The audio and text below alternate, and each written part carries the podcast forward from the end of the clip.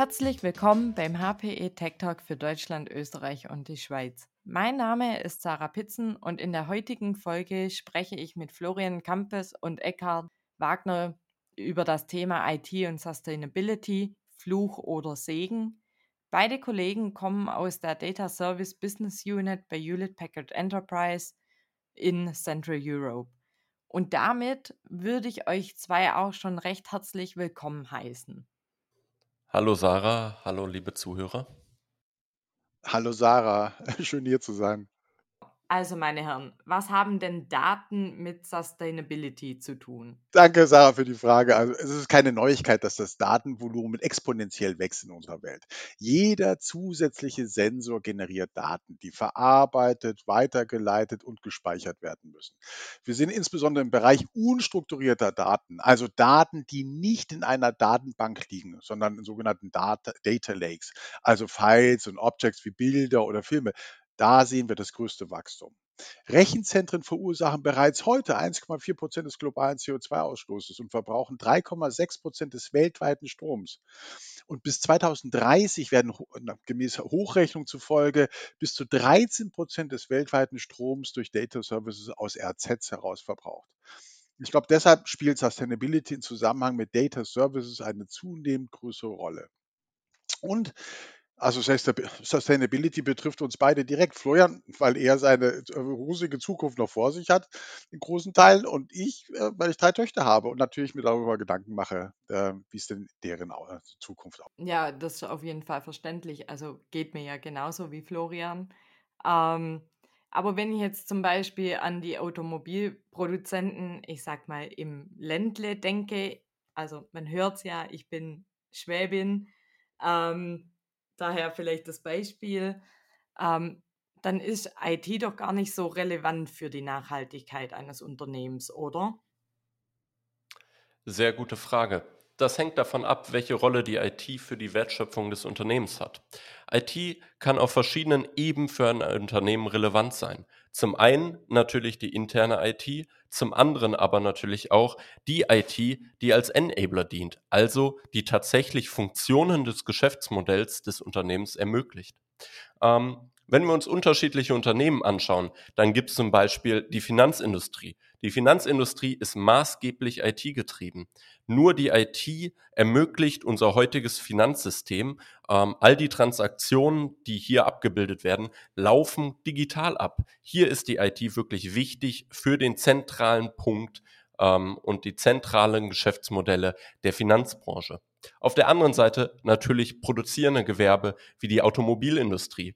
Und auch die Automobilindustrie wird immer digitaler. Es gibt in der Automobilindustrie immer fortwährende Trends. Die Nutzer möchten ein digitales Erlebnis haben. Und auch in dem Prozess der Produktion gibt es weitere digitale Ansatzpunkte.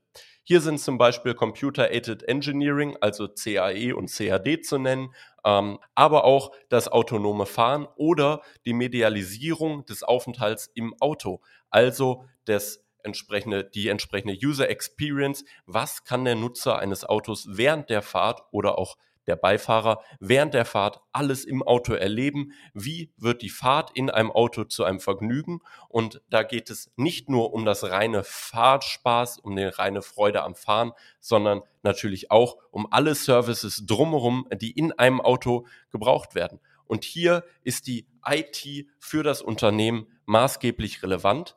Wenn wir uns beispielsweise eine, ähm, eine Batteriezellenproduktion angucken, dann gibt es hier sehr hohe Ausschussquoten von bis zu 20 Prozent. Und hier arbeitet man aktiv in der Produktion bereits mit digitalen Zwillingen, also einer kompletten Abbildung des Produktionsprozesses in der digitalen Welt, um diese Ausschlussquote zu verringern und darüber neben der IT ähm, einen Mehrwert für die Umwelt zu schaffen.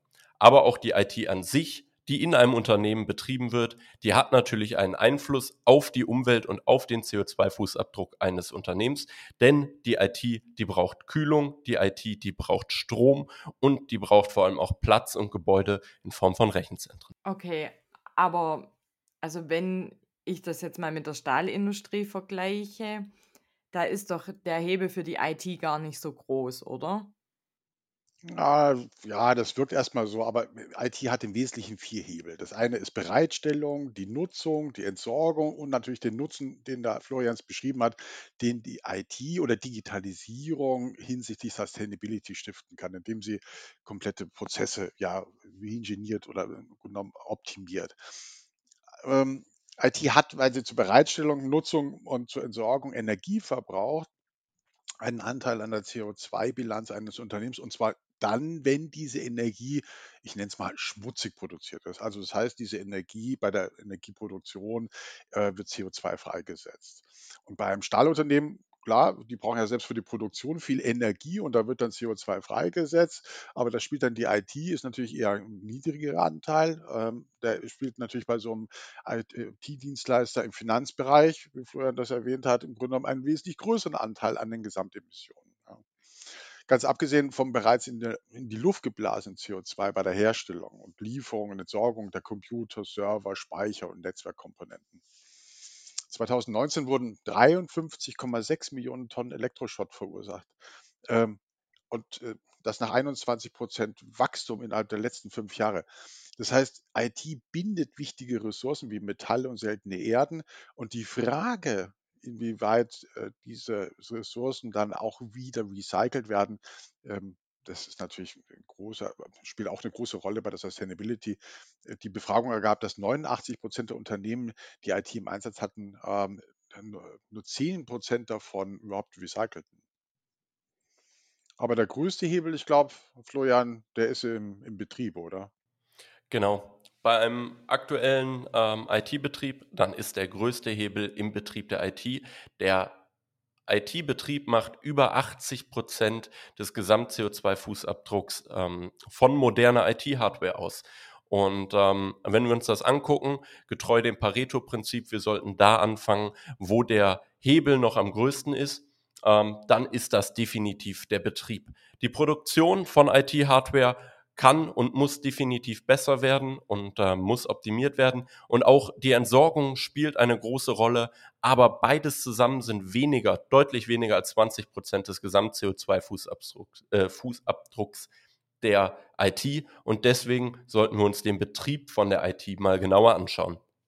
Und hierzu gibt es unter anderem auch verschiedene gesetzliche neue Entwürfe. Es gibt einen Referentenentwurf ähm, für die Bundesregierung und ähm, jeder, der sich mit dem Thema IT-Betrieb auseinandersetzt, der eventuell selber IT betreibt, sollte da mal reinschauen, was da so drin steht. Denn hier gibt es wirklich radikale und neue Ansätze ähm, und vor allem auch sehr ambitionierte Ziele, die erreicht werden sollen. Ähm, die IT selbst, die verbraucht natürlich Strom, um Rechenoperationen durchzuführen. Das ist der Kern des IT-Betriebs. Aber der ähm, IT-Betrieb, der besteht noch aus einem ganz anderen Teil und das ist die Peripherie. Das sind die Kühlung, das sind unterbrechungsfreie Stromversorgungen, das sind die Be Gebäude, das ist alles drumherum, denn nur ein Server und ein Rack beziehungsweise ein Storage-System und ein Rack irgendwo ins Freie zu stellen, da komme ich noch gar nicht so weit mit. Und dieser Teil, der verursacht bis zu 40 Prozent des Gesamtstromverbrauchs der Hardware, hat aber eigentlich gar keinen wirklichen Nutzen. Der ist einfach nur dabei, um den primären Nutzen der IT zu ermöglichen. Und wenn wir uns das Ganze anschauen, dann gibt es einen Wert, der Power Utilization Efficiency Wert. Und dieser PUE-Wert, ähm, der setzt in Verhältnis den Stromverbrauch für die tatsächliche IT-Leistung, also das, was meine Server und meine Storage-Systeme aufnehmen, umzurechnen, um Daten zu speichern, um Daten weiterzuleiten. All die Punkte, die wir eben schon mal beschrieben haben, ähm, zu dem Wert der gerade erwähnten Peripherie ähm, nämlich der Kühlung des Gebäudes und so weiter. Und je kleiner dieser Wert ist, beziehungsweise je näher dieser Wert an der Zahl 1 liegt, desto effizienter ist mein Rechenzentrum, desto weniger Overhead, also zusätzliche Energieaufnahme durch Kühlung und durch den restlichen Betrieb, ähm, habe ich in meinem Rechenzentrum. Und wenn wir uns da mal ein paar Zahlen angucken, dann ist der Wert in den letzten zehn Jahren von 2010 auf 2020 von 1,98 auf 1,63 gestiegen. Das heißt, 2010 verbrauchte ein Rechenzentrum für 100 Watt Serverbetrieb ähm, äh, 89 Watt entsprechend für Kühlung und äh, so weiter. Also fast nochmal das gleiche. Mittlerweile ist der Wert gesunken. Wir sind bei 1,63 und das ist natürlich schon eine Verbesserung, aber der Referentenentwurf der Bundesregierung setzt hier einen Zielwert von 1,3 bis zum Jahr 2026. Und dieser Wert, der klingt jetzt erstmal wirklich schwierig zu erreichen, wenn wir von 2010 bis 2020 ähm, von 1,98 auf 1,6 gefallen sind. Wie sollen wir dann jetzt in nicht mal drei Jahren, die wir noch übrig haben, auf 1,3 von 1,6 fallen? Aber Heute gibt es bereits Rechenzentren, die mit einem PUE-Wert von 1,2 auskommen, hier also effizienter sind, als der Gesetzesentwurf vorsieht. Und das ist ganz wichtig, wie erreiche ich denn eine solche Effizienz? Und da gibt es verschiedene Ansatzpunkte im Rechenzentrenbetrieb, um eine solche Effizienz zu, äh, erreichen zu können. Und einer der wichtigsten Punkte ist die Anhebung der Einlasstemperatur. Die Einlasstemperatur kurz beschreibt die Temperatur, mit der ich die Luft, die ich zur Kühlung meiner IT-Systeme nutze, in das Rechenzentrum reinbringe. Ähm, und diese Einlasstemperatur liegt heute in modernen Rechenzentren ungefähr bei 18 Grad Celsius. Aber moderne IT-Systeme können viel mehr ab. Und deswegen soll laut Referentenentwurf die Einlasstemperatur auf 24 Grad angehoben werden. Diese 24 Grad die ermöglichen dann einen ganz einfachen Punkt, nämlich die Erweiterung der Nutzung von Freikühlung. Meine Luft oder meine ja, meine Kühlmittel auf 18 Grad zu bringen, schaffe ich in Deutschland im Jahr nur an wenigen Tagen im Winter, im Frühling ähm, und eventuell im Herbst. Meine Kühlmittel auf 24 Grad zu bringen, schaffe ich über das Jahr verteilt in Deutschland an deutlich mehr Tagen. Und diese Freikühlung, die braucht keine Kompressoren, die braucht keine Kälteanlagen, die braucht einfach nur große Kühler, die ich auf mein Dach stelle.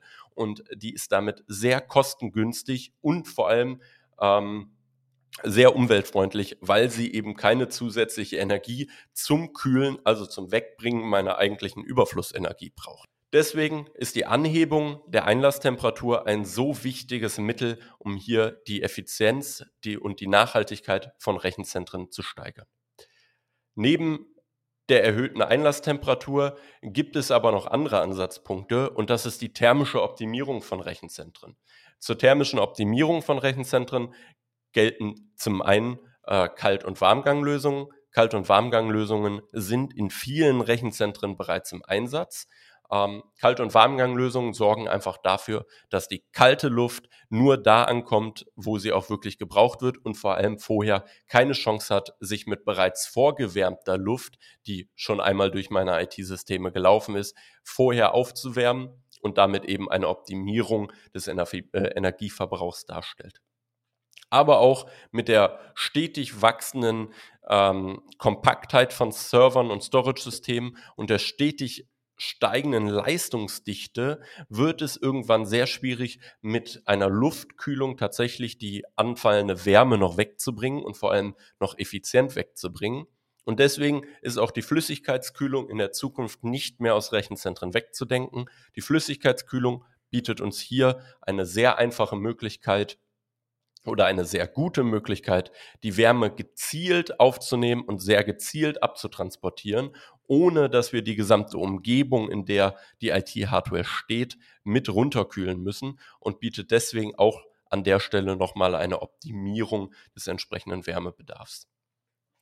Aber es gibt natürlich auch noch andere Ansatzpunkte, die nicht nur das Rechenzentrum an sich betrachten, sondern auch die Hardware, die IT-Hardware, die in dem Rechenzentrum ähm, entsprechend ja, untergebracht wird. Und wir können uns Server und Storage-Systeme anschauen und wir werden feststellen, dass das Verhältnis zwischen der Rechenleistung eines Servers und des Energieverbrauches mit der Zeit abnimmt. ähm, beziehungsweise dass moderne Server, neue Server immer effizienter werden, was Rechenleistung zu Energieverbrauch angeht.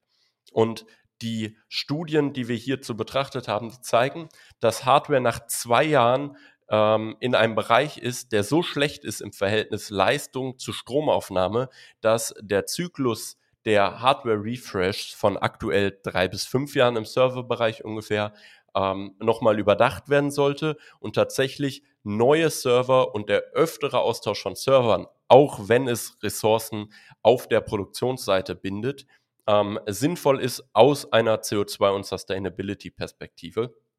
Natürlich nur unter dem Aspekt, wie eben von Eckart schon dargestellt, dass die ältere Hardware dann auch recycelt werden muss, denn in dieser Hardware sind wichtige Ressourcen gebunden, die durch ein Recycling natürlich wieder genutzt werden können.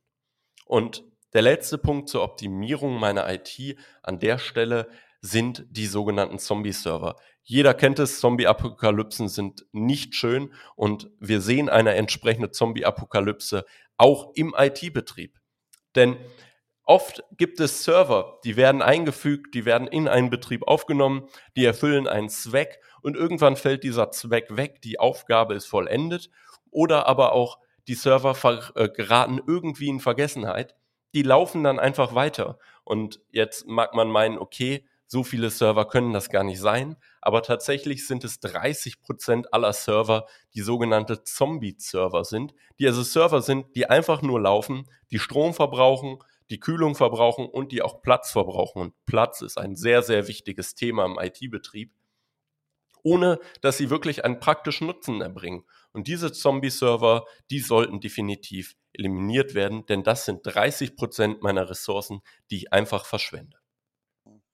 Lass mich dann noch ergänzen, nicht nur das Thema äh, vergessene Zombies, sondern auch das Thema Overprovisioning spielt da dort äh, natürlich dort hinein über die Zeit hinweg, inwieweit man Kapazitäten vorhält, die man zuerst gar nicht braucht und dann erst im Nachgang in der erwarteten, äh, in der Erwartung des zukünftigen Wachstums ja schon vorhält und die dann natürlich dann auch wieder Energie verbrauchen, wieder CO2 produziert haben in der, in der Herstellung und dann dementsprechend da in dem Energieverbrauch dann zu Buche schlagen. Ja. Definitiv. Ja, sehr spannend auf jeden Fall. Ich meine, das sind ja auch sehr viele Zahlen und Fakten und Vorgaben, ähm, die es da gibt. Und vielleicht ist die Frage jetzt ein bisschen naiv von mir, aber ähm, Wäre es nicht besser oder einfacher, das alles aus der Cloud zu beziehen, wenn das so anspruchsvoll ist? Oh, das, das ist äh, eine sehr interessante, gute Frage. Florian, willst du das beantworten oder soll ich versuchen, eine Antwort zu finden? Gerne. Ähm, wir haben in allen Bilanzierungsrichtlinien immer das Verursacherprinzip. Und wenn wir uns anschauen, dass ich als Unternehmen heute etwas in die Cloud bringe, was tue ich denn dann? Dann lagere ich meinen IT-Betrieb zu jemand anderem aus. Davon werden die Punkte, die wir eben angesprochen haben, aber nicht eliminiert. Denn auch die Cloud, die macht das Ganze ja nicht mit einer magischen Art und Weise, sondern die Cloud ist einfach ein großes Rechenzentrum, in dem sehr viel läuft. Und dadurch habe ich eben den Aspekt, dass ich mich selber natürlich dann nicht mehr um diese Themen kümmern muss. Ich kann mich aber dann auch nicht mehr um diese Themen kümmern. Und habe da sehr wenig Einfluss drauf. Deswegen ist die Cloud aus meiner Sicht keine Lösung. Eckart, wie siehst du das? Ja, das ist ein guter Hinweis. Also, was ist denn Cloud? Klassischerweise verstehen wir darunter, das sind äh, Hyperscaler, große Anbieter, die in einem gespiegelten RZ ähm, IT-Dienstleistung per Klick anbieten als eine Cloud-Ressource. Ähm, und dann genau die gleichen Schwierigkeiten haben, dass sie natürlich äh, dort Hardware haben, dass sie Zombie-Hardware haben, dass sie Überprovisioning haben, dass sie im Grunde genommen Kapazitäten vorhalten müssen, damit sie ja flexibel ja den, äh, der Nachfrage ihrer Kundschaft ähm, äh, nachkommen können. Und äh, da das Einzige ist, die Automatisierung eine große Rolle spielt. Ähm, aber diese Ansätze, die sind genauso auch on-prem verfügbar und dementsprechend ähm, muss man das kritisch hinterfragen. Das heißt, es gibt nur einen Wechsel, statt im Grunde genommen es selber zu produzieren, sein CO2, äh, ja, lässt man, verursacht man den CO2-Footprint, indem man die Leistung zukauft. Ähnlich, wenn, wenn man ein äh, Flug, äh, also Flugzeug besteigt, in den Urlaub fliegt, dann produziert man ja nicht selber das CO2, sondern im Grunde das Flugzeug, was man gerade nutzt. Also deswegen spielte diese Verursachung, diesem Kontext des äh, Greenhouse Gas Protokolls ja eine so große Rolle, dass eben dementsprechend vorgelagerte und nachgelagerte Wertschöpfungsstufen äh, auch mit berücksichtigt werden müssen. Und da haben wir natürlich einen, einen breiten Ansatz. Also insofern, aber das müssen wir mal zu einem anderen Zeitpunkt mal hinterfragen. Also wir müssen noch die Schleife schließen zu dem Eingangsthema. Ja, wir hatten ja den Themenkomplex IT und Sustainability, Fluch oder Segen. Und wir haben heute kennengelernt, ähm, dass IT zum einen zum Segen ja, beitragen kann über den Nutzen, den IT stiftet, und zum anderen aber auch zu einem vermeintlichen Fluch werden kann, wenn man äh, sich mal den Energieverbrauch ähm, ansieht, ähm, den, den wir erwarten, gerade auch vor dem Hintergrund des massiven Datenwachstums. Und gerade dort den Hebel anzusetzen ähm, und die Frage äh, Carbon Footprint zu reduzieren beim Einsatz von IT, das ist ein hochspannendes Thema, weil am Ende des Tages geht es darum, ein Ziel zu erreichen und das ist im Grunde genommen Net Zero Carbon äh, Dioxide äh, Services, IT-Services, die ähm, keinen Footprint realisieren. Und das ist heute schon realisierbar. Aber dazu, da müssen wir mal, mal uns mehr Zeit nehmen. Ja, sehr schön. Damit sind wir tatsächlich auch schon am Ende vom heutigen Podcast angekommen. Ich möchte mich nochmal bei euch zwei recht herzlich bedanken, dass ihr heute da wart und, und mir und den Zuhörern ähm, mir über das Thema IT und Sustainability erzählt habt. Aber schön war es hier. Wir können gerne, also für uns ist es, glaube ich, ein Herzensanliegen, über das Thema zu sprechen und gerade zu sensibilisieren, wo man ansetzen kann. Äh, wenn man es holistisch begreift, also ähm, im Gesamtzusammenhang, da müssen wir uns natürlich Gedanken machen, a, über Menschen, die Entscheidungen treffen und die IT einsetzen und betreiben. Wir müssen uns über die Regeln Gedanken machen, das sogenannte Governance, wie man dieses betreibt. Wir müssen uns über ähm, das Equipment Gedanken machen, inwieweit dieses effizient äh, die Arbeit verrichtet.